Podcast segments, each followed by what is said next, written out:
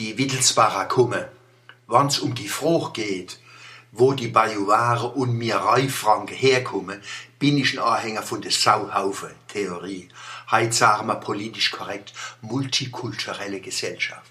Sowohl die Bundeskanzlerin wie auch der bayerische Ministerpräsident und viel von ihrer Anhänger sagen, multikulturelle Gesellschaften funktionieren nicht.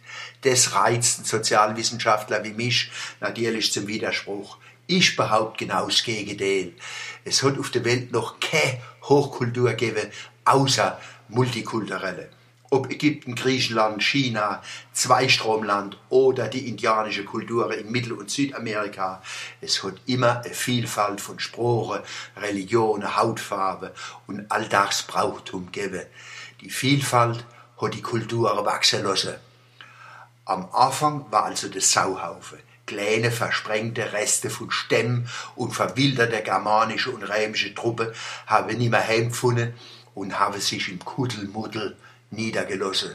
Sowohl an der Donau wie am Rhein finden Archäologen Skelette aus der ersten Jahrhunderte nach Christus, wo eindeutig aus dem Kaukasus oder im fernen Asien stammen.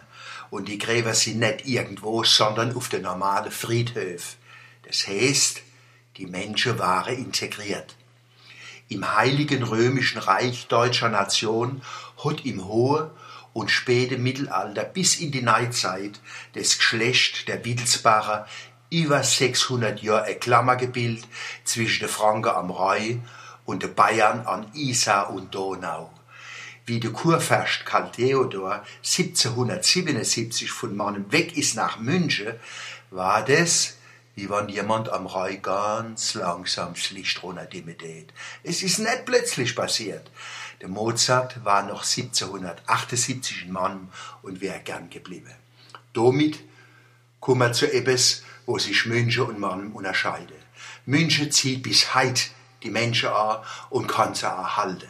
Mann zieht auch an, kann aber die Talente nicht zum Bleiben bewegen. Schmach und Schand über uns, dass man Leid wie der Schiller, der Mozart, der Lessing haben ziehen lassen und nicht zuletzt den Leberkäse-Metzger, wo der Fleischkäse in der Kurpals erfunden hat und mitgenommen hat nach München. Dodra hat sich nichts geändert. Vom Schriftsteller Genazzino bis zu Scharen von Fußballer und anderen haben Hochbegabte die Stadt und die Region verlassen andere sind in die Inneremigration gegangen.